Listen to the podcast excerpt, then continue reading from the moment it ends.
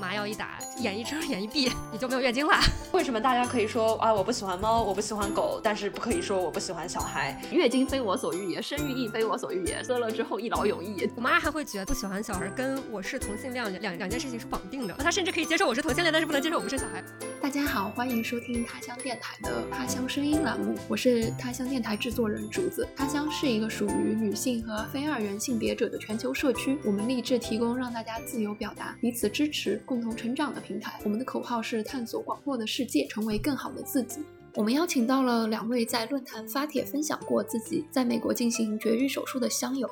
椒盐豆豉和丝瓜，来和我们分享他们各自的手术经历和心路历程。我们三位选坚定选择不生育的女性，也会对长期以来遭受的质疑和压力进行吐槽，也会分享一些可能也许有用的回怼话术。本期节目仅代表主播和嘉宾的个人观点，不存在对其他性做出的生育选择的价值判断，也不构成任何的医疗建议。下面就请两位嘉宾做一下自我介绍吧。大家好，我是丝瓜，现在住在美国中部，是即将成为一名法律从业者。呃，我是今年二月中旬做了。Bilateral salpingectomy 就是双侧输卵管摘除手术。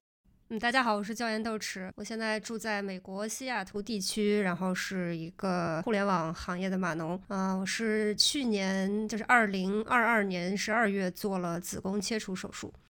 好的，欢迎丝瓜和椒盐豆豉，你们可以先分别给大家科普一下你们各自做的手具体是什么样的吗？嗯，我这个手术英文叫 hysterectomy，它就是。嗯，把子宫整个切除，但是保留卵巢。呃，输卵管可以选择切除或者不切除。呃，如果你不熟悉那个。女性生殖系统构造的话呢，其实就是阴道就连着是一个管状的结构，它往上连就像一个小水壶一样连着水连着子宫哦，子宫旁边就连着输卵管，输卵管就连着卵巢，卵巢就像两个那个水杯的杯瓣儿一样，两呃有两个呃就是女性生下来她的卵就是储存在卵巢里的，然后通通通过输卵管会每个月排到子宫里哦。这个子宫切除手术呢，就是把子宫整个移掉，然后把阴道的上半部分缝起来，然后卵巢呃。卵巢和输卵管，也就是输卵管切掉的话，就是把卵巢扎起来，然后他们卵巢就悬空在这个体内啊。焦老师讲的已经非常，我觉得已经非常完整了，非常生动。我的手术就是子宫和卵巢都不动，然后就是把两根管子切掉，所以就是对像焦老师说的一样，卵巢就是 悬空在那里，啊，其他其他的都没有影响。好，所以就相当于你们切除了就是不同的部位。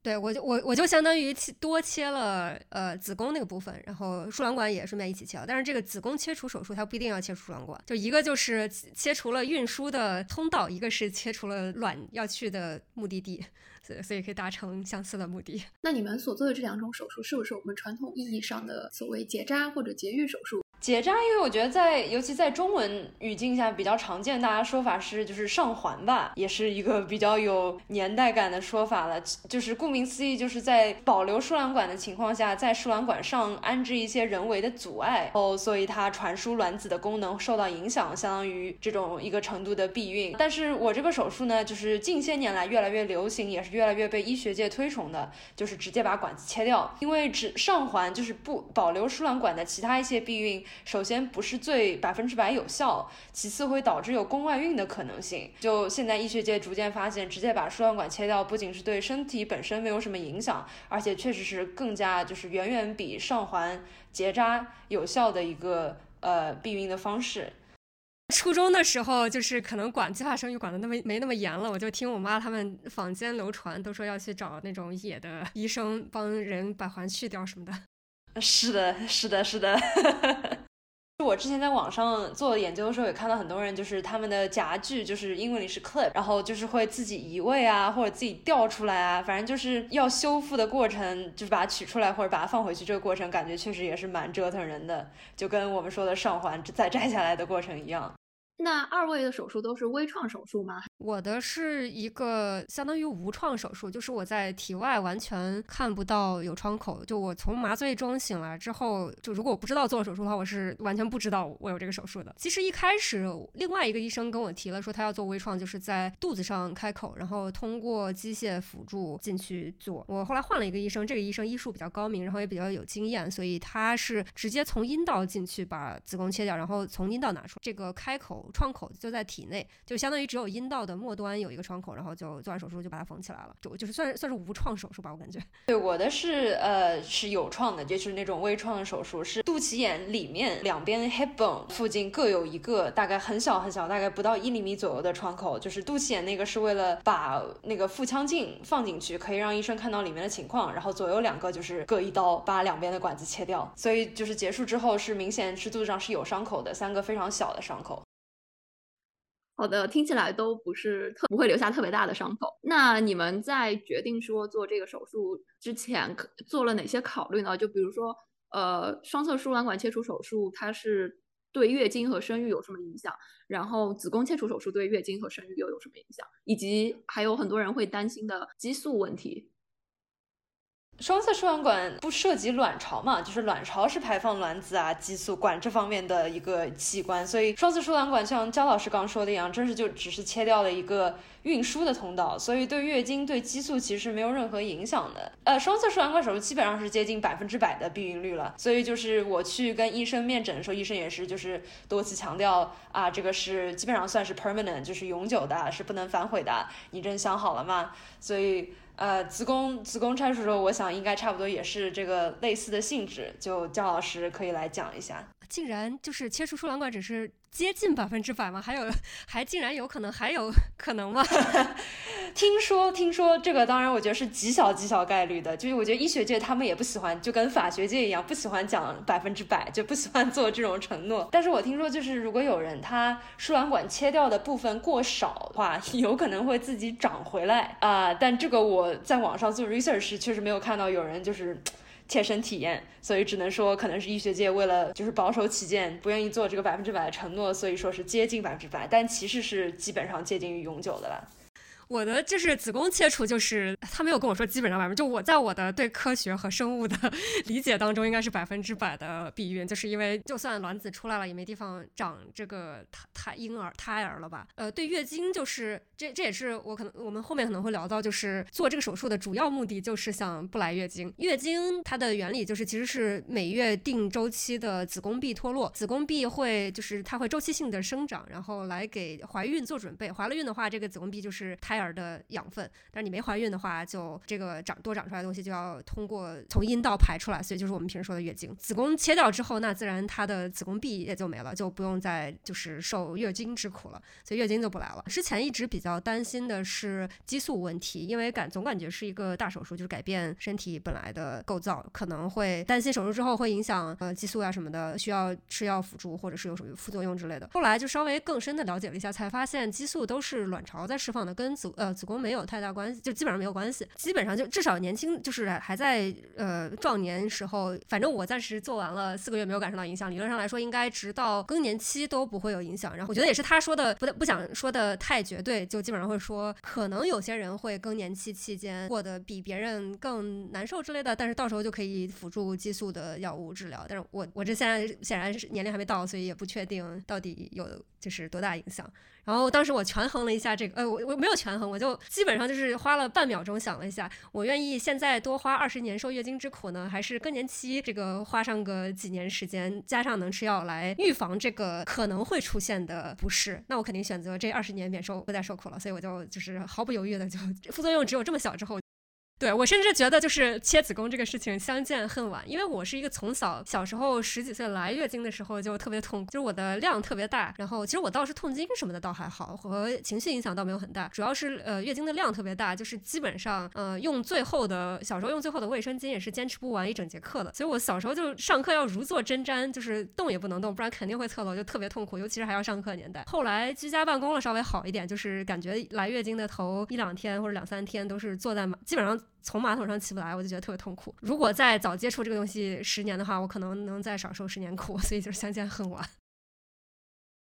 我插一句，就是。呃，我之前在做研究的时候，听说就我自己没有月经方面的问题，但是我看到很多有。呃，子宫内膜异位症的女性，她们选择去做 biop，就是这个输卵管切除术的时候，也会要求，也会就是请求医生或者医生会主动给他们做一个东西叫 endometrial ablation，好像子宫内膜剥蚀还是什么，就相当于好像刮下一层什么东西来，然后可以缓解这个子宫内膜异位症。当然这个我了解不深，就是听焦老师讲，然后突然想起来这个事情，所以就补充一下。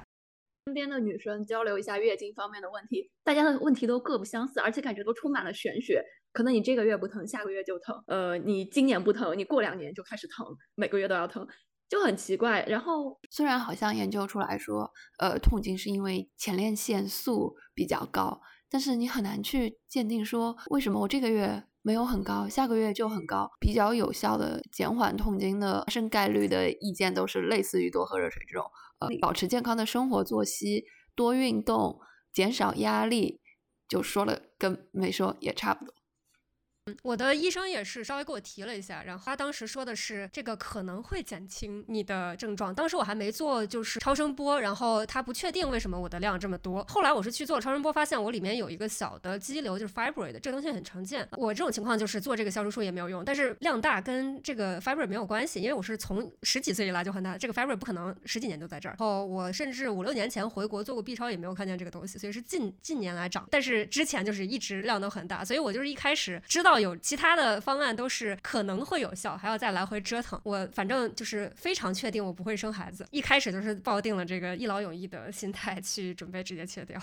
对，我觉得就是整体还是对女性的身体重视没有那么多，可能近几年或者十几年来才这方面的研究可能再稍微多一点。其实很多传统医学上，就传统西方医学上对女性身体都是像那些以前说的那种歇斯底里什么的，都是接近玄学范围了。就是还是整体而言对女性的健康和幸福没有那么重视。我觉得是的，是的。之前不是有一个笑话说，如果男性能够怀孕的话，那避孕套啊，各种避孕措施满大街自动售卖机里都能卖，还是。一个 structural sexism 吧，就是整个医疗界、整个社会对于女性的健康还是没有对男性或者一些双就是各个性别共有的一些症状的重视。那丝瓜来说一说是什么促使你决定去做这个手术，以及为什么你没有去采取别的非永久性的避孕方式？呃，我选择做这个手术，首先我接触到是非常意外的一件事情，就是纯粹是有一天在网上无聊瞎逛的时候找到了这个 Reddit community，叫 Child Free，就是顾名思义就是一个非常大的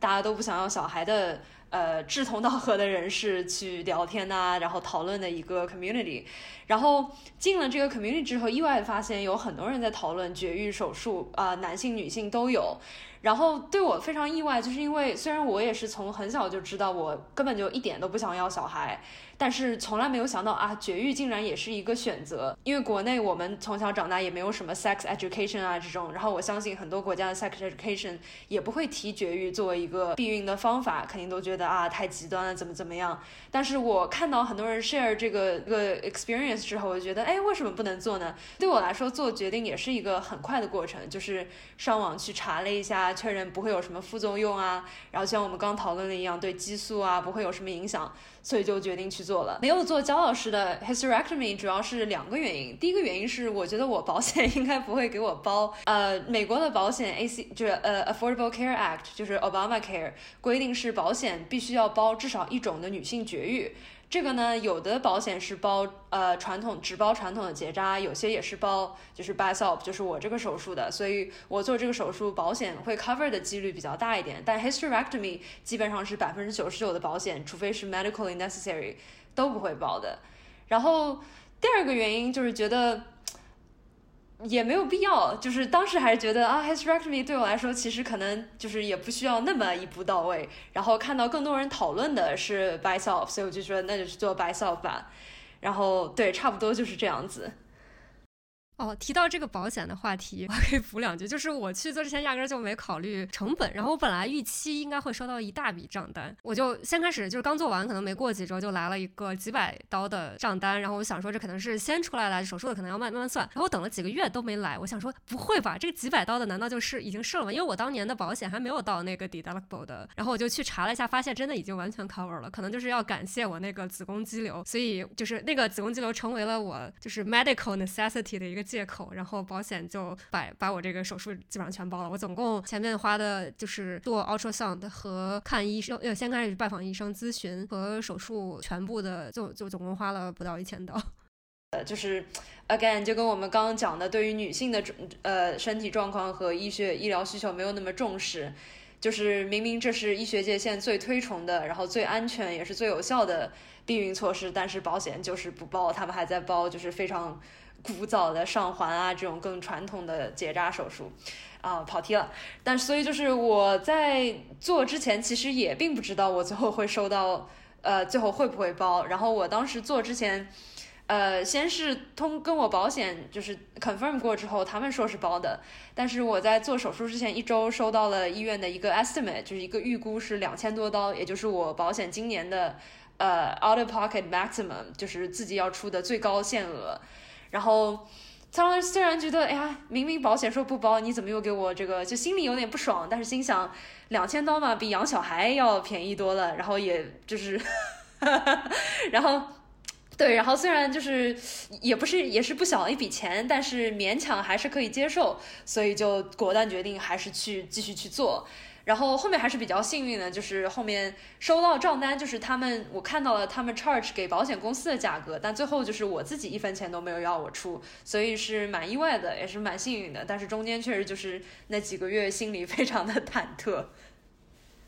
呃，虽然我一开始是想做，就是打定了主意要切子宫，但是其实也对，就是毕竟是个大手术嘛，有点怵。所以一开始我先去第一次找医生咨询的时候，他们就问会问我说，要不要先尝试一些其他的没有那么不可逆的过程。然后我就尝试了呃短效避孕药，尝试尝试两种不同配比的激素的呃避孕药，然后都效果不是很好，甚至还让我的月经变更差了。效果比较好的人，他们一般是呃吃这个药就不来，然后每隔一个月或者是有些就是隔三个月不吃一一。周让他那周来，然后再重新吃，这样的话你就可以控制月经到底是什么时候来的。然后一般情况下，这个来的时候也没有平时完全不吃药来的多。我则是我一直吃，它就会开始 spotting，就是来一点点月经。如果一直继续吃的话，它就会来一个长达 n 周的。我一直吃，它就一直来，所以我只能不得不停停药，然后让它来。结果最后就是变得我月经比我不吃药的时候来的时间还多，然后一个月里有半个月都是那种需要用卫生巾的，然后就感觉都要捂出 face 了 的感觉。然后我就觉得这个短效避孕药不成功，然后我就又去尝试了那个 IUD，IUD 就是一个植入，就是放入体从阴道放入子宫内部，然后一直释放避孕呃激素来避孕的，就是体体内内置的一个小装置。然后原理跟避孕药是一样，但是它因为是直接在子宫内部释放，而且是呃有效期比较长，一般有三到七年的，呃就比吃药相对方便一点。很多人也可以达到完全不来月月经的效果，但是它主要目的是避孕。我就试了那个，结果我那个 IUD 过了两个月竟然给掉出来了，我之前都不知道 IUD 还能掉出出来的，而且我还在外面就是露营，这个就直接掉公厕里了，我就 当时觉得很无语，我纠结了半天，我今天晚上还露不露营？我要不直接回去算了。最后就稍微凑合了一下，然后回去火冒三丈找我的医生，然后那个医生就说，对，确实有呃一定比例的人是会掉出来的。那那既然你这个也无效，那我就只好帮你 refer 一下，就是妇科医生，你去咨询一下看要不要切子宫吧。嗯，然后我就上网查查了一下，发现这个 IUD 掉出来的有什么百分之零点三到百分之七的几率掉出来，我就想说这个百分比也太不准了吧。我随便 估一下，都比这这个精度也太低了。对，然后这就是这就是我为什么一就是后来能得到专科医生的 refer，还是就是经经历了一个长达可能一年的折腾的过程。第一个接触那个医生也不是很想建议我呃直接做这个，他就说没有正当理由的话是不能随便给你切子宫的。我当时就已经火冒三丈，我就心想，如果我实在不行，我去呃墨西哥或者泰国做那种全自费的手术，我也得把把它给做了，我实在受不了。然后后来结果那个医生就 refer 就说你就先去做个想看有没有其他问题吧，结果去后来就是做了那个之后，我一收到发现有问题，我就喜出望外，没有人生病这么开心的，我就终于有正当理由可以切了。然后我就对非常确定我能正当的，肯定能得到这个手术之后，我就去呃调查一下，发现第一个医生的网上评分只有一点五星，我就后来换了一个评价更高的医生。本来第一个医生还给我建议要肚子上开，后来我找找那个五星医生，我一去就问清楚我的理由，就是我已经确定绝对不会生孩子，就考虑清楚后果之后，他就非常 supportive。之前那医生很说很多要做事情，比如说还要做 biopsy 啊，什么乱七八糟的东西。后面的医生都说不用做，而且他提供的手术方案也是更就是对身体伤害更小，就是说的那个体内窗口，而不是肚上开口。大家如果类似的考虑的话，建议先在网上查一些医生的评价，差别还是很大的，一点五星跟五星的医生。感觉焦老师的状态就是什么也不能阻止我切子宫，我我今天就是要把这子宫切了，把这月经给停了。嗯，说到非永久性避孕措施，我相信很多在北美的朋友都吃过短效避孕药。无论是月经不调、长痘、有避孕需求等原因，都会推荐吃这个。呃，我当时也吃过，因为脸上长痘实在是难以根治，然后医生就给我开了这个。我当时吃的时候，就每天都得开一个闹钟，按时吃药。我还没有什么避孕需求，当时就偶尔忘掉不吃，也不会有什么严重后果。但如果要依靠这个手段来避孕的话，那真的是每天都提心吊胆。如果你要呃坐国际航班换时区的话，还需要算着时差来吃药，想想都心累。我也是的，我一开始就是看到有绝育这个选择时候，想我也是 长期受这个短效避孕药的困扰，也是一一不吃，然后它马上就来，然后真的很烦。哪怕就是你上一次月经才过去几天或者一周，然后你又要开始用卫生巾，然后整个人就非常的烦。然后现在好像看痘痘也没有那么严重了，然后就想啊，索性一劳永逸，就是接下来也不用吃这个短效避孕药了。就是没有异性性生活，但是我就觉得就完全没有避孕的需求。但是我吃这个纯粹是为了调节月经，但是它也没有起到这个效果。而且我是一天忘吃，月经就立刻来了，不管在周期的什么时候。就是实在这个东西的作用实在是太玄学了。我觉得是你的月经太坚强了。我也觉得可能是一个特别强的，就是其他方法都没有用。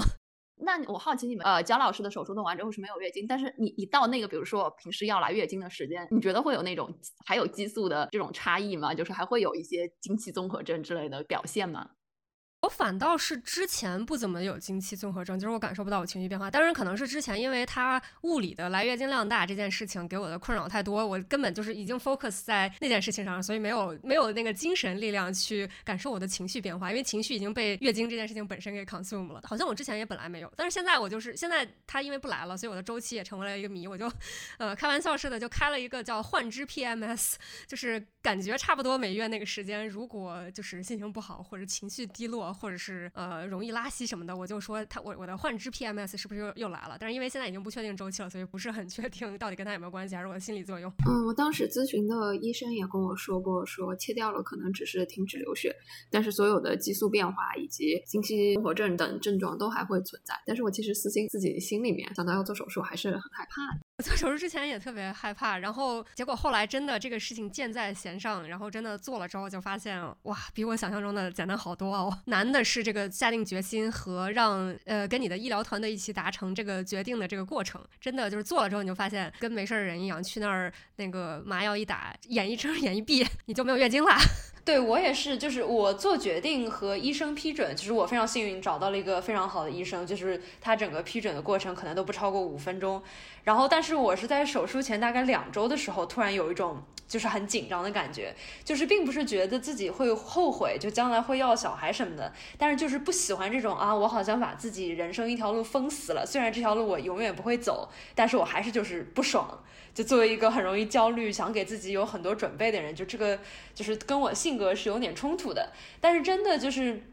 到手术那一天，反而心情的是非常 peaceful，就是完全没有自己想的那么紧张。而且这还是前一天可能只睡了两三个小时的情况下，然后做出来那一天，就是早上我记得十点半左右从麻醉醒来的时候，就觉得哇，神清气爽，就是感觉一个 包袱终于卸下来了那种感觉。我也是类似的感觉，我出来就感觉我是那个音乐之声里面那个在就是花草那个旋转跳跃的那种感觉，迎接新人生是迎接新人生，确实确实，蒋老师这这个例子很有年代感了。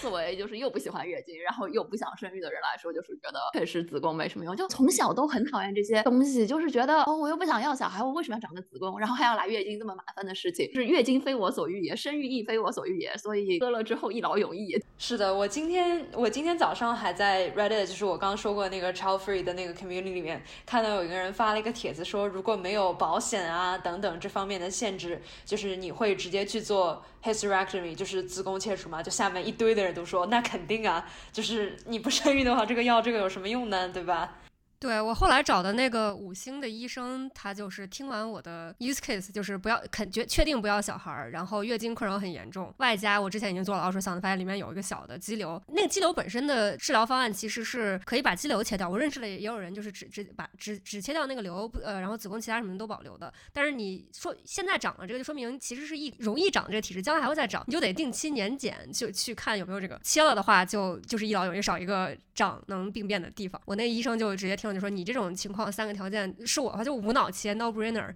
想都不用想。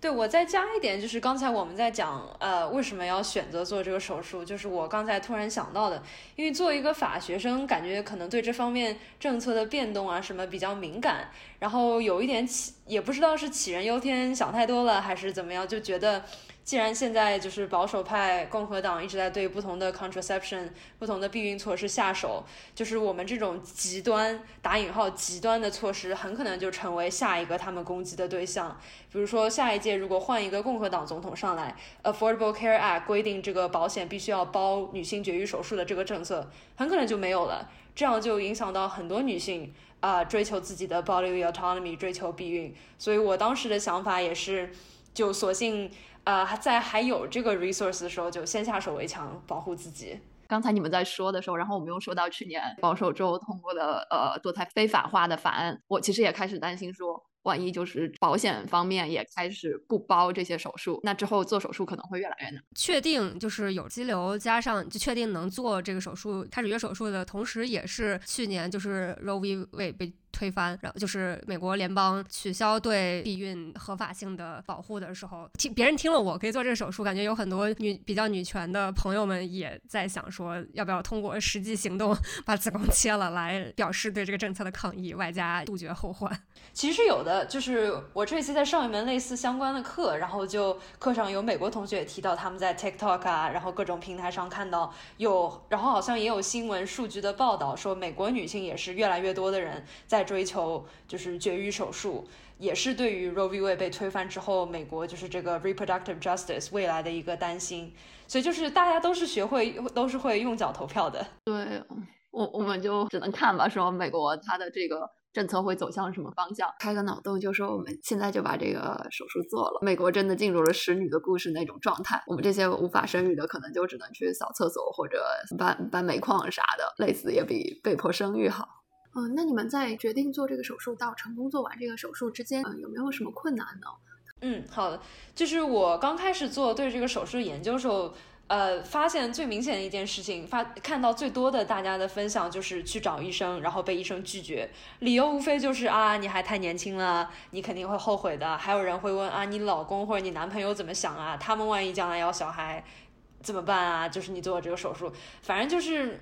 非常的不把人当人吧，就是我的对此的形容。所以我当时就是心想，我肯定要找到一个就是尊重我的决定。呃的一个医生，然后后来也是在 Child Free 这个 subreddit 上看到有网友，美国为主，但是有全世界其他地方的网友，就是他们亲身打过交道的，然后知道是这个医生是尊重，就是这个 Child Free 不想要小孩这个 lifestyle，然后比较尊重这个绝育手术的要求的医生，就相当于搞了一个这个红榜出来吧，就各个医生他们呃不同分地区，然后他们在在哪个医院，他们。呃，能够或者愿意做哪种手术，这个就是 bisop，就是切除呃输卵管或者就是更传统一点的结扎。然后我主要就是根据这个榜去找了一个我所在地区的，然后特意挑了一个亚裔女医生，觉得就是心理上可能如果你看到你的病人就是 looks like you，可能心理上会更能共情一点。然后虽然就是网友有说啊，他非常好，就听了我一讲，他马上就批准了。前一天其实还是担心的，就前一天晚上在床上睡觉的时候，睡觉之前，呃，心里翻来覆去吧我要说什么，医生可能会反驳什么，我要怎么回，就这个来来回回过了很多遍。但第二天就是到了医院，到了医生办公室里，我个人感觉就是他一听我能够爆出。Bilateral salpingectomy 这个非常医学术语的名字，他就知道我是有备而来的。然后真的就是对，这是我个人感觉啊，不知道他是怎么想的啊。然后真的就是非常象征性的问了一下，就是 You know this is permanent, right？然后就你知道这是永久不能反悔的一个东西吧？我说那肯定啊。然后他就开始他笑了，他说他说呃一边写档案一边就开始给我批准，真的就是整个过程都没有五分钟。然后在我手术做完大概两三周之后去 post op，就是去复诊的时候，我还特意跟他说，就非常感谢他，就是尊重我的决定，没有来就是问东问西。然后他的说法就是，呃，we make sure everyone knows what they're looking for，就是我们确保他们知道自己想要的东这个东西是真实性质什么样的。但如果有病人就是一看就是非常明确自己已经想好了，那我们也没有这个权利去阻止他。所以就是希望大家都能找到一个。尊重自己的医生吧。然后我个人的想法是，因为有些人我也看到他们去找了一个医生，是费了一番口舌才说服这个医生给他们做。但这种就我自己心里会有点不舒服吧。就是我竟然花这么大的功夫才说才能说服你给我做，你到时候真的会给我好好做吗？这种，所以就是希望如果对这种手术有兴趣的话，大家尽量还是找一个呃能够完全支持和理解你们的医生。对，确实找一个好医生很重要，尤其是。你还比我们小几岁，然后你的医生同意了你，尊重了你的选择，就还挺难得的。对我也很，我真的蛮意外的。是的，那那回头我们要把那个类似的放在 show notes 里供大家参考。我我我虽然在就是呃西雅图相当于是比较 liberal 的地方，呃，我之前碰到提过那个觉得不太好的医生，也感觉是比较反对这件事情的。我也是找了第二医生才觉得他比较 supportive。嗯，就是我也是前一天晚上去的时候，我想第第一个医生都呃需要我的一番说服，那第二医生万一不给我做怎么办？然后我还想好了，实在不行的话，我就去找那个已经答应给我做的一点五星的呃第一个医生吧。嗯，对。然后结果第二天去见那个第二医生，他也是象征性的问了我一下，就知道这个。是 permanent 吧，然后看我非常坚定，然后就看我非常坚定，也知道这个我选择意味着什么之后，他也就是立刻相当于是就是跳反，也不是跳反吧，就是友军相认，立刻就说我觉得你这个决定是 no brainer，我如果是你的话肯定也这么做。然后我后来才知道他自己也是，她是一个中中老年吧，可能看起来四五十岁的样子的呃白人女性，然后她也是之之前做过这个手术，她应该是生完小孩才做的，她就说这个是 best decision ever，就是做了之后都没有后悔的。然后他手下做过无数个病这个病人。这个手术的病人没有一个后悔的，然后他就说他自己也是当天做完手术，就第二天就感觉就是自己被解放了，就是对，所以整个过程都非常 supportive。相相比而言，第一个医生就是有一种在刁难我的感觉，就感觉体验不是很好。所以大家就是做这么大手术，一定可以前期多花一点时间找一个比较 supportive、适合自己的医生。对，而且如果你一而再、再而三遇到就是对自己不 supportive 的医生的话，其实对心理上也是很大的影响。就是心理上可能就会动摇了，说我这个是不是真的在，就开始怀疑自己啊。这些都不是说就是自己是 weak 或者脆弱怎么样，但这其实也是就是整个 system 给女性追求生育自由上呃一种设置门槛、设置障碍的方式嘛。所以尽量就是像焦老师说的，多做点功课，宁可就是多花点时间，甚至拖个呃稍微晚一点做，也要找一个自己信得过的医生。我们之前他乡也做过一期，呃，科普欧美国家主要使用的避孕方式和使用之后体验的一期节目。如果想要了解非永久性避孕方式的乡友，可以在 show notes 里找到这期节目的链接。可以在做这个 permanent 手术之前，先尝试一下有没有比较适合你的非永久性的避孕方式。那下面我们继续来讨论一下二位做的这个手术大概是一个怎样的过程。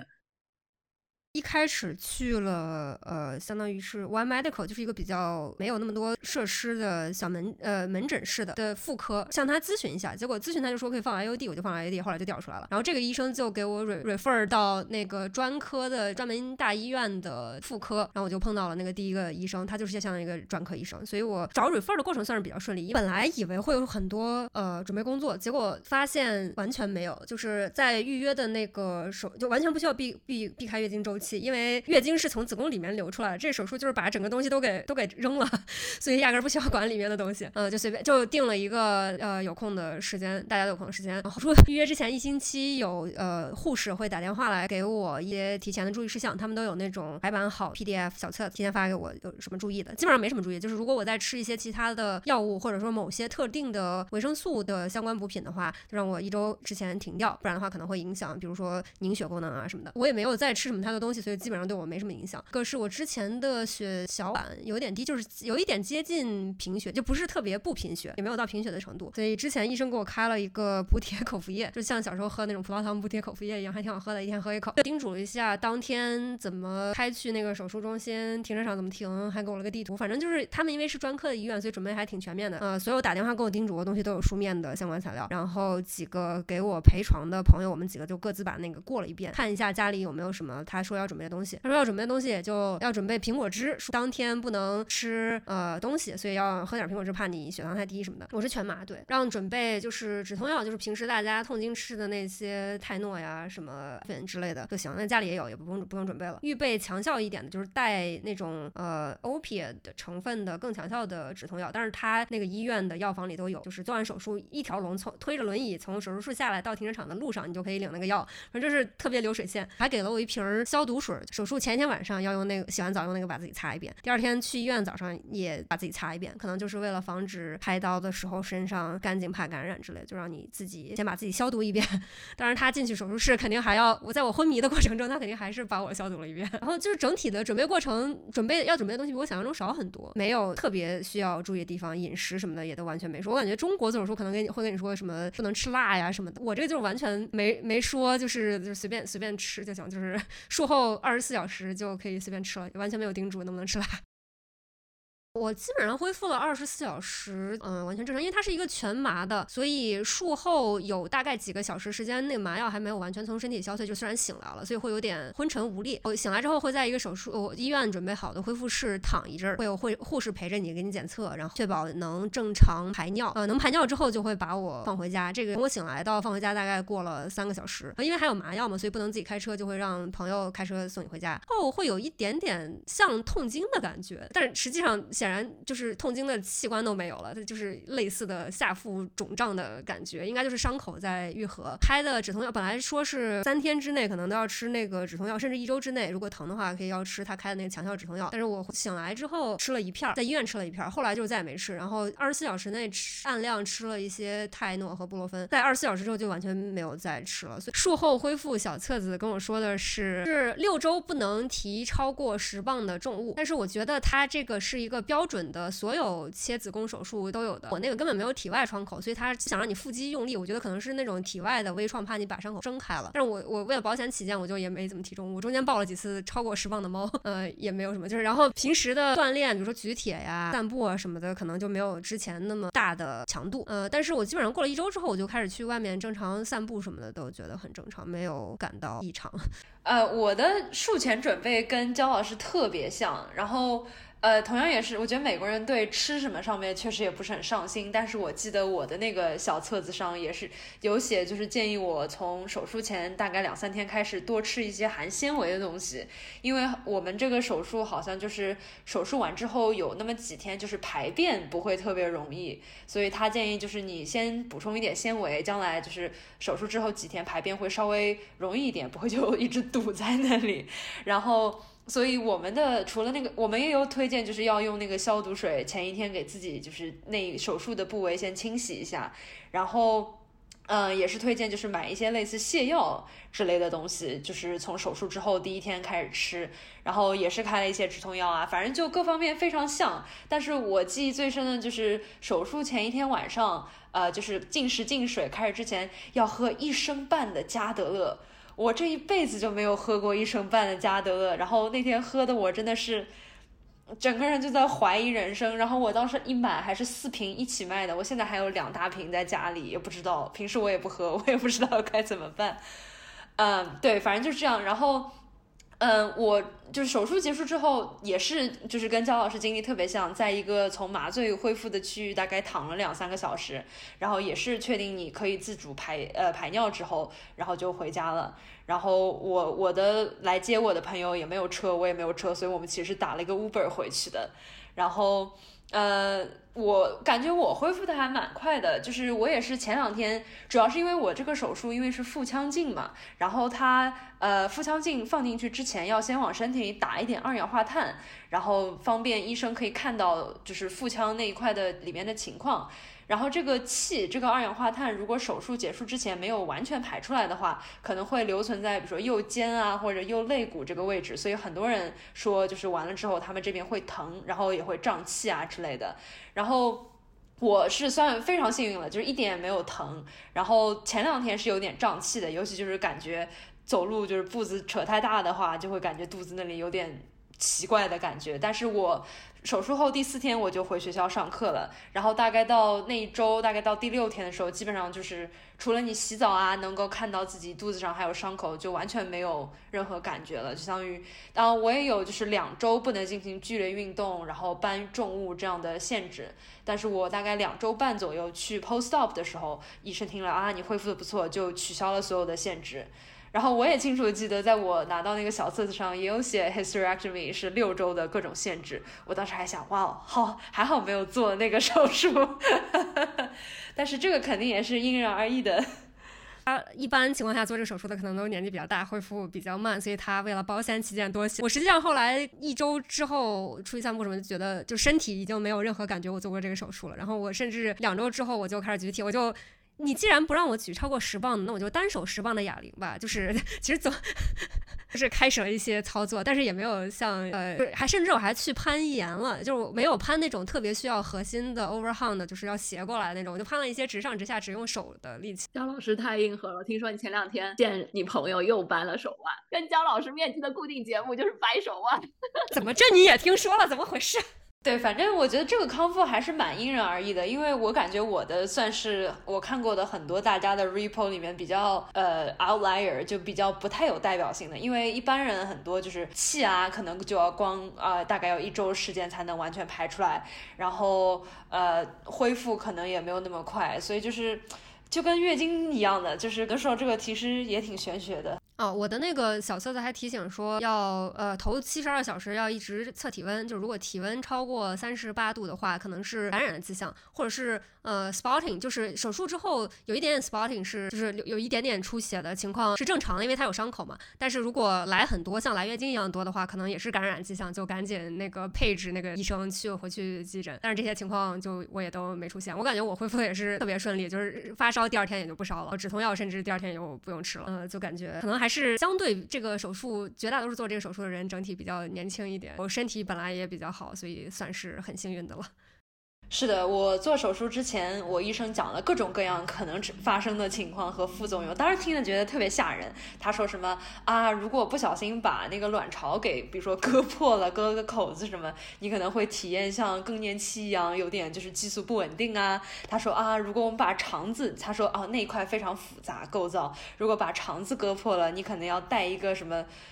体外的粪袋啊、排泄袋啊这种东西，我当时在办公室一听啊，还有这种事情，但他马上就强调，就是这是极极度就是 unlikely，就是基本上相当于是不可能发生的情况。然后，所以，然后我当时问他就说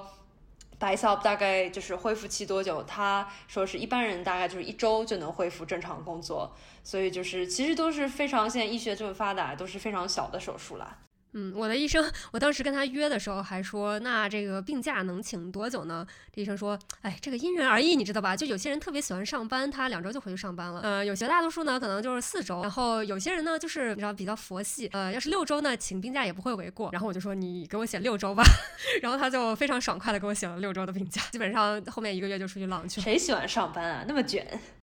就是可能有一些呃比较担心呃上班久了，可能 performance review 评价可能担心自己项目完不成啊，这个这个季度没什么产出啊之类的。但是像我对上班就是摸摸鱼为重，好不容易能带薪休这么久的假，那就让我多休一下吧。这个时候可以那个补充一下，就是很多州应该是联邦的，反正加州和华盛顿州都是有呃州就是政府出资的那个病假的。然后一基本上你在这个公司待满一年的话，好像就能 qualify。然后八周还是六周的会给你百分之六十六点几的工资。然后这个钱是平时呃工资里扣了一部分税，就是交了这个东西。当时安排这个手术跟那个公司的第三方保险处理保险的那个第三方公司谈的时候，我才发现啊，这个给我钱的构成还这么复杂。百分之六十六点七是州政府出的，他们买过商业的，呃，就是短期 disability 的保险是会给一部分，剩下的部分公司政策好，所以就给补全我平时百分之百的公司呃工资，就是剩下公司补钱。但是就算就是行业呃公司给的福利没那么多的话，至少那百分之六十多的州政府给的就是病假的钱应该还是有的。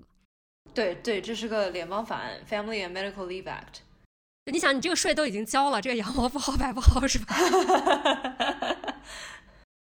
刚才其实已经聊过你们的保险了，你们还有什么要补充的吗？Bottom line 就是我这个手术能不能被保险包，其实是一个蛮玄学的事情。然后我的建议就是，如果有兴趣做这个手术的乡友，就是不要呃跑过去直接问保险啊，就你们 bilateral salpingectomy 包不包？就是你跟医生约好。就是医生批准之后，去问他的 assistant 要一个叫 CPT code，就是这些医生啊、provider 医院他们提供给保险公司代表不同的 service、不同的 procedure 的一个代码，然后去问 assistant 要这个，然后再去拿这个 code 去问保险，因为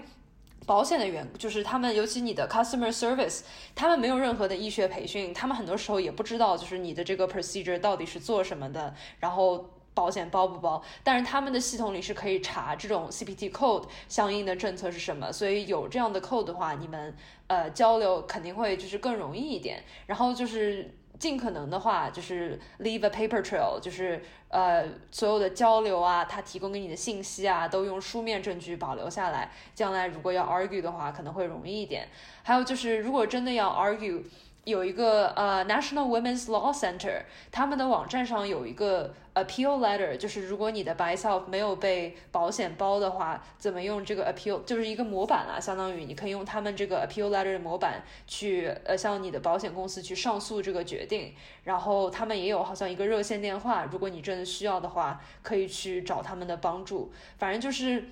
做这个手术，其实我觉得呃，一是。最两个点就是真的要搞清楚，一个就是这个手术它到底是做什么的，然后适不适合你自己，然后包括医生；另一个就是搞清楚你的保险在 women sterilization 就女性绝育的方面政策是什么，因为确实这种手术是不便宜的。我记得好像我当时啊收到账单，当然就是 again 就是我自己没有要出钱，但最终账单就是有四万多刀。这个如果真的要自己出的话，还是。蛮大的一笔开支的，所以就是，所以就大家研究研究清楚这方面。然后，如果是呃有兴趣想了解更多的话，也可以来呃私信我，因为这我这方面真的是做了蛮多研究的，就为了避免付钱。嗯，我我可以补充一个反面例子。我记得就是丝瓜之前跟我做手术比他早一点，他还在问论坛上问我的保险相关的。然后我自己就是因为 要做这个手术的意愿特别强烈，然后也基本上没做什么 research 就直接去了。然后非常让我意外的是，国的医生医院什么的都会提前问你什么保险，然后给你一个大概提前的 estimate，就是那种小的，比如说去牙医要补牙，他都会根据我保险提前给我一个 estimate，可能怕不给钱。呃，去做咨询这个 hysterectomy 的时候，这医完全没有任何人跟我说 estimate 要。交多少钱让我非常惊讶，结果后来也确实没交多少钱。然后我的那个保险出的钱，我自己付了不到不到一千嘛，然后付了应该是也是四万左右。但是之前的其他听听说朋友的经验就是，呃，你保险付的不一定是你自己 out of pocket，如果没有保险要付的，然后基本上都能 argue 或者它会便宜非常多。所以就是 worst case scenario，如果你的保险实在不包你的情况的话，你是可以去跟呃医院 argue 说你保险不出，你相当于就是你看你想一分钱都收不着，还是我给你点钱吧，然后一般医院都会给你个折扣。对，我觉得吐槽可以吐槽三天吧。就是首先你也不知道收多少的账单，其次你也不知道你真的要不要交这么多钱，就好像 argue 一下又会有不同的结果。所以大家反正如果觉得账单太多了，可以去 argue 一下，事实也没有什么坏处。对，然后如果要 argue 的话，也要 involve 你的医院和医生，就是可以请他们帮你，就是不要就是。把这个当成一个人的战斗，就是尽可能的，就是 exhaust all your resources，就是能可能能帮你的人都去问一下医院啊，能不能医甚至医生能不能帮你，就是修改一下这个 procedure 的 coding 啊，都是可能有效的。这也是我觉得在美国跟保险打交道的一个通用的一个技巧吧，就也不是只仅限于就是绝育手术。呃，我记得姜老师的保险是一个 high deductible 的保险，意思就是说，呃，在保险给你付钱之前，这个 deductible 的额度就是你自己要付的额度还挺高的。我记得你之前提过，说好像最好在年底做还是怎么样，是不是这里有一个什么 strategy 可以使用？本来以为是这样的，但是结果我后来也没到我的 deductible，就远不到我那年花的还没到，结果他就没收那么多钱，所以就我我我本来的理解是没到 deductible 的钱都要我自己出，结果我也没有自己出，我也没有 argue，他下来就是只有这么点钱，我不理解。啊，今天来都来了，我们三个坚决反对生育的人坐在一起，那肯定要聊一下是什么让我们做出了这个决定。我是 从小就不喜欢小孩儿，然后呃小时候，但是小时候压根儿没想过这个问题，因为从小就也不是那么的直，就是不是那么的异性恋，所以但是不过当然就是很多就是女同性恋也是很喜欢小孩儿的，但是反正我我我不是这样的，我就从小就讨厌小孩儿，然后我不喜欢小孩儿程度不是说那种熊孩子我不喜欢，我是别人家可爱的乖小孩儿我都感受不到他可爱，更不要说自己生了，然后这是其一，就是我本来就不喜欢这个。这个生物形态。其二是本来就是养小孩儿啊，生还有生育本身这个过程，我也读到过很多恐怖故事。然后既然这个东西对我本来就不 rewarding，为什么要 deal with 这个恐怖过程呢？我每次这么说的时候，很多人就比如说我妈他们，或者是甚甚至很多我平同辈的人就会说，哎呀，你就是没有碰到可爱的，或者说呃到一定年龄了就觉得可爱了，或者说哎你怎么不喜欢的，或者生自己生了就喜欢。他们可能不大能接受世界上有一部分人是跟他们的喜好不一样的。我经常举的一个例子就是，可以想象一个蜈蚣爱好者向别人安利。蜈蚣有多么的可爱，我能理解世界上有一部分人呢，他是真的非常喜欢蜈蚣的，但是我不喜欢蜈蚣，也不是说到了一定年龄就会喜欢了。大家也可以用这个例子去 去对你这么说的人这么说。然后以前年轻了我就没觉得我老了之后会产生母性，然后我可能过了三十之后又有一种跟大家说，哎，told you so，你看吧，我现在也还是不喜欢小。学到了，学到了，那个例子不错，我或者把它换成香菜，更容易理解的。不行，那我们要打起来了，我喜欢香菜。我我也我也喜欢吃香菜，但是有些人就是一辈子都吃不了香菜，对不对？我我们对小孩的态度就是这样的。对我你你的那些就是大人的话，我也听过很多，或者同龄人对我说的话，什么哦，你长大了就就就改变想法了，你老了就改变想法。而且我甚至觉得说母性这个概念是父权社会这么多年来强加在女性身上，好像每一个女性就生来就是有母性，就好像照顾人、照顾小动物、喜欢小孩，然后生育、哺育，这些都是女性天生喜欢的。我不觉得，就我们还生活在一个非常父权的社会里面，从小被就。是这些规训洗脑，我们还这么讨厌小孩，那足以说明说，如果一个社会没有这些规训的话，会有更多的人思考说，我就是不喜欢小孩，或者说就是去选择不生育。对，我觉得对焦老师和竹子我都同意，我也是，就是从小呃就不喜欢小孩。然后我之前有一次跟另外一个朋友说起这件事情，然后他说啊，但是你曾经也是小孩啊。我说那我是小孩的时候，我也不喜欢小孩。那你这个例子是想说，你这个说话是想说啥呢？对吧？然后我妈就是竹子和教授说的话，她也都说过。然后我妈还说啊，如果你们这些高知女性都选择不生小孩，那人类未来不是要完蛋？我想人类未来跟我有什么关系啊？然后，对，然后大家也知道，就是谈论死亡啊这种事情，在中国传统文化里还是蛮忌讳的嘛。但是我有一次我就跟她讲，人类灭亡的时候，你跟我都早就不在了，你还不如想点别的事情，比如说明天吃啥？呃，对，然后就是。我也是，就是不光是熊孩子，就是可爱的小孩，我也不喜欢。然后我对这一点非常不理解就是，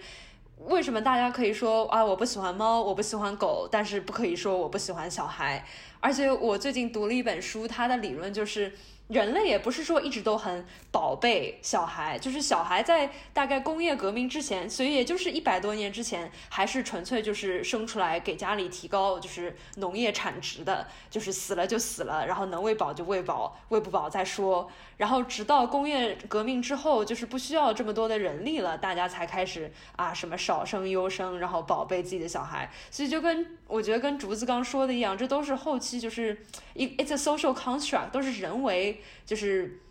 制造出来强加给女性身上的。然后这点我就很不爽，真的很不爽。我妈还会觉得不喜欢小孩跟我是同性恋两两两件事情是绑定的，她甚至可以接受我是同性恋，但是不能接受我不生小孩。我就想跟我妈说，我是同性恋跟我不喜欢小孩不想生是两个独立事件。我就算喜欢男的，我也不喜欢小孩。但是我妈似乎是不能理解。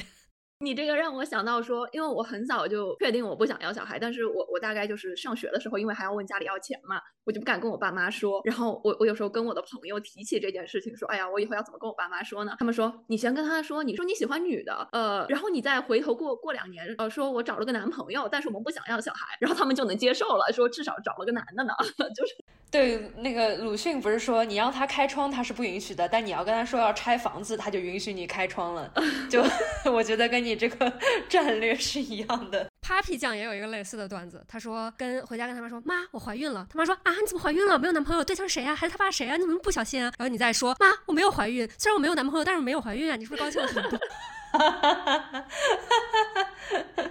对我之前看到就是 Seth Rogen，就是美国一个很著名的导演、喜剧演员，然后他就是就是他跟他太太都是很出名的，就是很明确的不想要小孩。然后他最近也是接受一个媒体还不知道什么的采访，然后就说，其实很多人就是结婚生子都是觉得啊，因为所有人都在结婚生子，所以我也一定要结婚生子。反而就是不想要小孩的群体，很多时候是对于。这个话题就是我要不要走这个 life script，就是这个人生早已安排好的剧本，是经过更深思熟虑的，就是考虑过啊，我是不是适合当父母，我是不是喜欢当父母，然后反而就是很多人可能自己根本就不喜欢养小孩，然后还是把小孩生出来了，这不反而是对小孩不好吗？对，我觉得至少说我们可以对自己的呃行为负责，不要去不要去祸害一个无辜的生命吧，就是我们又不喜欢小孩。然后再把他生下来，那我们怎么可能好好养？就又又多了一个父母皆祸害小组的成员，受有一个原生家庭创伤的小孩。是的，对，然后自己也会被绑定在这个不可逆的几十年的责任之中，对你的小孩、你的伴侣和你自己三方都是特别不负责任的行为。这也是一个就是不可逆，这一点也是很多人选择不生育的原因。就是你做的其他人生大多数决定，其实你要是愿意放弃都可以放弃，但是小孩这个是一个生命，你没有办法把它杀掉来终结你的这个选择。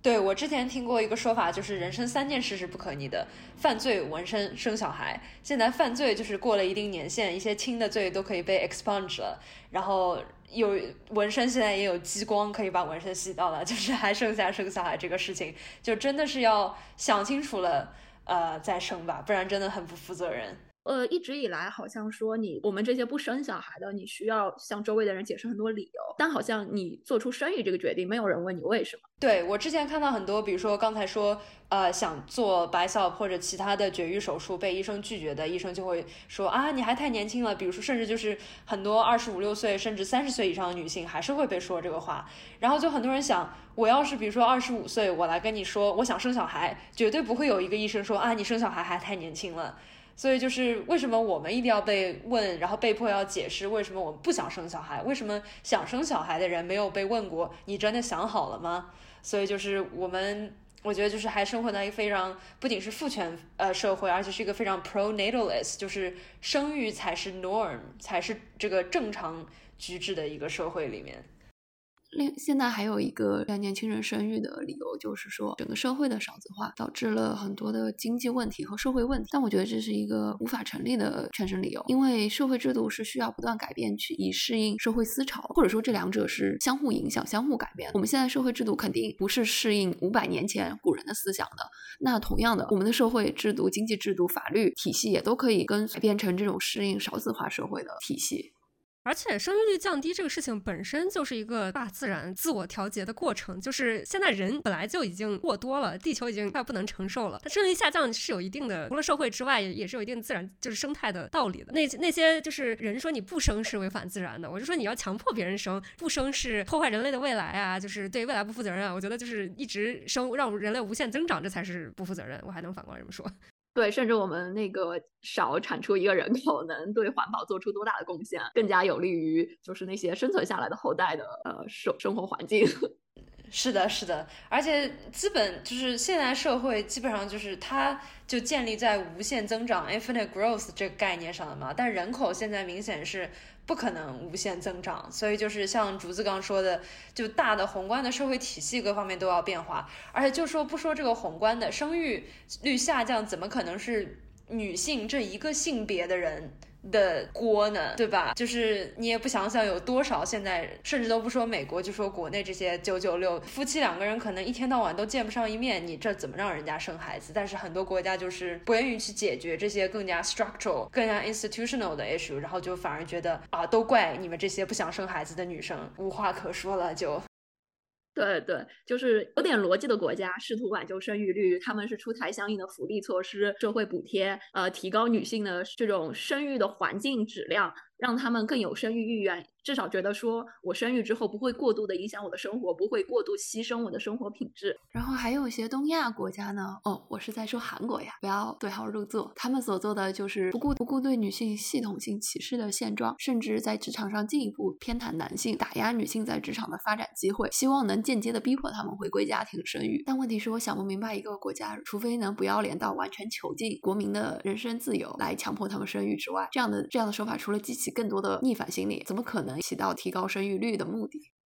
对，而且我觉得人口政策就是它不像其他很多政策，就是立竿见影，你马上能看到效果，就是好的效果、坏的效果马上都能看到。人口政策你可能现在制定了，过个十年甚至二十年才能看到。其他有一些国家不说了，就民主政权的国家，感觉就是政客也都要选票，所以不愿意把眼光放得那么长。然后就只知道解决一些短期的，对，获得一些短期的利益，然后牺牲长期的利益。所以我并不觉得宏观上就我们刚说的这个基于无限增长的大的社会体系能够改变，但现在就是只能通过自己的努力去呃反击一些这种短期的政策吧。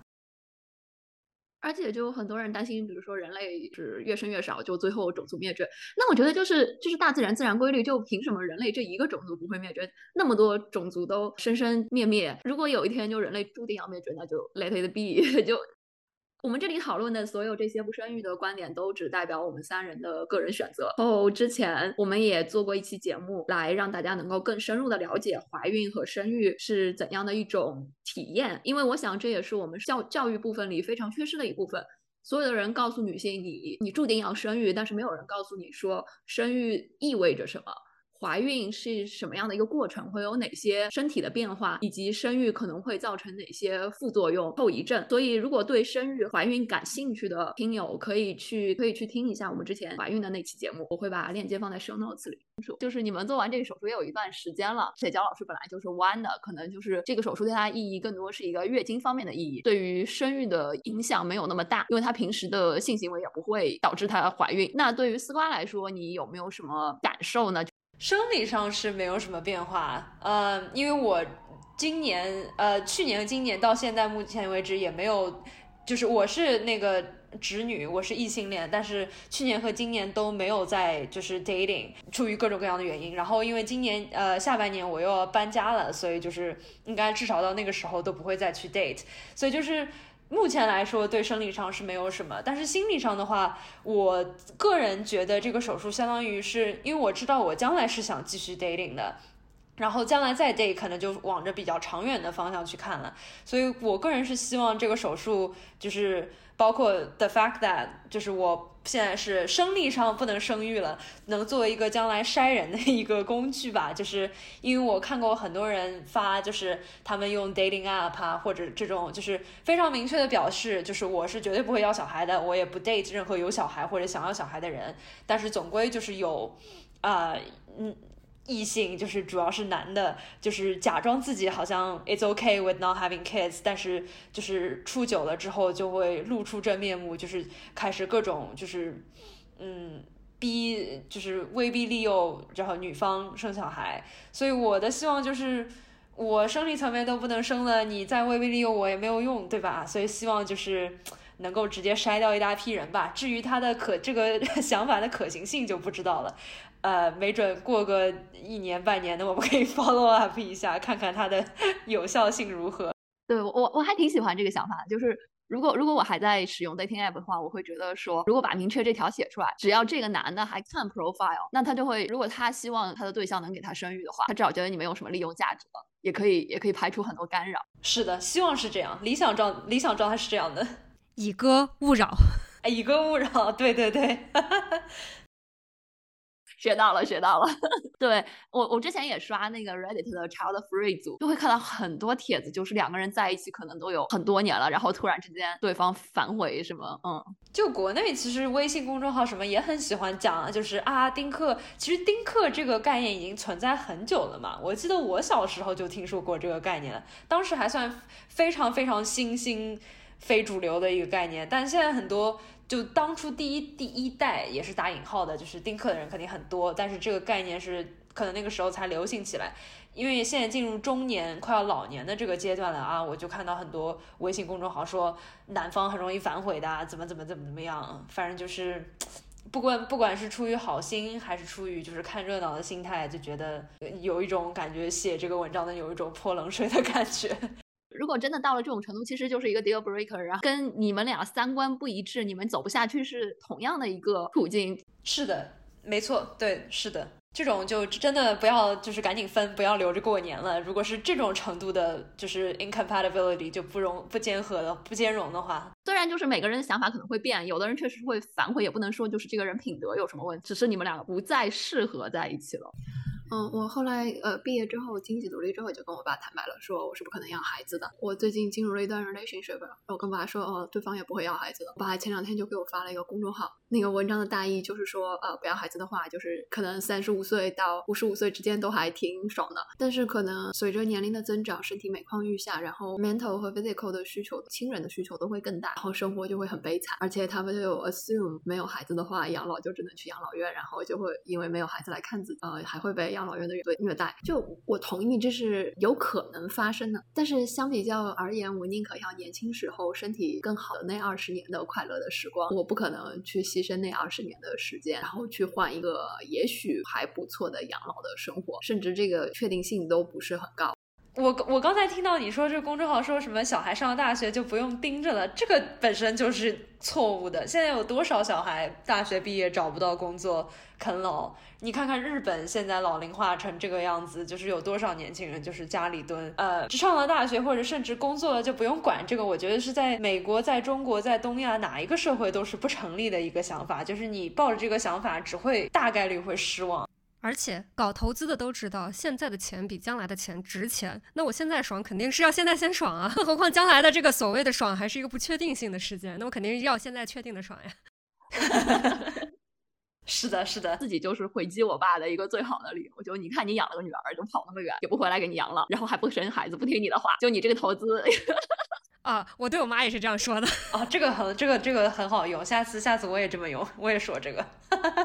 还有那个所谓的什么变卖家产要养老的，最花钱的明明是养小孩。我这么多年不养小孩，我自己攒的钱，再套出那个投资的概念，现在钱比将来钱值钱。我这个前面省下来那么多钱，投资什么不好？我投资一个就是产不一定有产出的小孩，从经济效益上来说也非常不划算。是的，而且我总是觉得现在就是不生小孩的人越来越多，养老产业将来只会是越来越成熟的。几个月前还在他乡上看到有个乡友分享，像也是设计师，好像分享自己在做养老方面的一个项目。你现在光想将来会怎么怎么样也没有办法，很多事情都是脱离自己掌控的嘛，所以就索性就先爽个呃三四十年，后面再说。对，而就是社会既然有这个趋势，那肯定会有相应的措施。我前两天看到一个数据，日本的六十五岁及以上的老龄人口已经达到了百分之二十九点八，这个是二零二一年的数据，然后预计到二零六零年会达到百分之分之三十八，这是一个非常非常高的比例。而且我相信别的各个国家随着经济发展水平提升，如果没有持续的引入新的年轻移民的话，他们的老龄化人口比例可能也会越来越接近日本。我之前可能也对养老有一些焦虑吧。呃，一方面是很早就决定不想要小孩，另一方面是因为前两年才坦然接受了自己会长期单身这个事实，然后在有林的推荐下。读了上野千鹤子新出版的《在熟悉的家中向世界告别》。在这本书里，他详细的叙述了自己作为一个年长的单身女性，应对独自养老做了哪些心理和物质上的准备措施，也介绍了一些日本应对养老社会的嗯配套政策和服务。嗯，实在不行，四五十岁的时候就想办法移民日本吧。感觉日本的养老社会服务做得非常的不错。随着各个国家都有这个问题出现的话，我觉得都会建一些相应的社会保障措施。可能等到三十年之后，只要你的收入是处于一个正常的。水平以及有一定的存款，不用过度担心这个问题。对，好像国内都开始有这种比较高端的养老社区了。因为我知道我自己父母前两前前段时间在看，在杭州还是在哪里，就对，就像竹子说的，肯定每一个面对老龄化的一个那个社会都会。发展出自己相对的应对措施。插一个话，就是我之前想买上野千鹤子的书，但是我发现他的书竟然没有英文版，至少就亚马逊上买不到，还蛮意外的。但是我也不是很喜欢读电子书，所以至今都没有看过呃上野老师的书，有一点有点可惜。嗯，他确实好像在国内会更流行一些，就他现在基本写一本书出一本。是是是，因为文文化相近度嘛，对，是的，是的。它可能是现在的就是女性话题下面的呃书最最热卖的一个作者。感觉他的书除了那些他的学术著作，大多数书都很浅显易懂，就没有什么过高的阅读门槛，就是写给普通人看的。是的，呃，因为我昨天其实在课上进行了一个计划生育相关的 presentation，然后我教授课后来跟我说，他的一本书马上要用中文出版了。我说啊，真的吗？然后他。跟我说的这个原因是他非常感兴趣中文翻译会不会就是阉割里面的一部分内容，我就不说是谁了，免得就是 dox 我自己啊。但是我反正跟他说我会尽量就是把两两个语言的版本都看一看，然后告诉你。我说 expect an email from me in the summer。他是一个法法学专业的角度，对，一个法学教授也是研究就是女性 reproductive justice 这一块的。说这些的原因，只是说希望大家都能按照自己的意愿去选择想过的生活，无论是养孩子也好，或者不生育，或者任何其他一种非主流的生活方式。船到桥头自然直吧，你做了这个选择，就是要相信社会变化的速度。只要还在这种资本呃控制的社会里面，只要有赚钱的机会，我觉得都会有人提供相应的服务的。而且不要因不要因噎废食，不要因为有一天可能会噎着，现在就不吃饭了，一个道理。对对对对，活在当下吧，毕竟我也不知道我能不能活到那么老。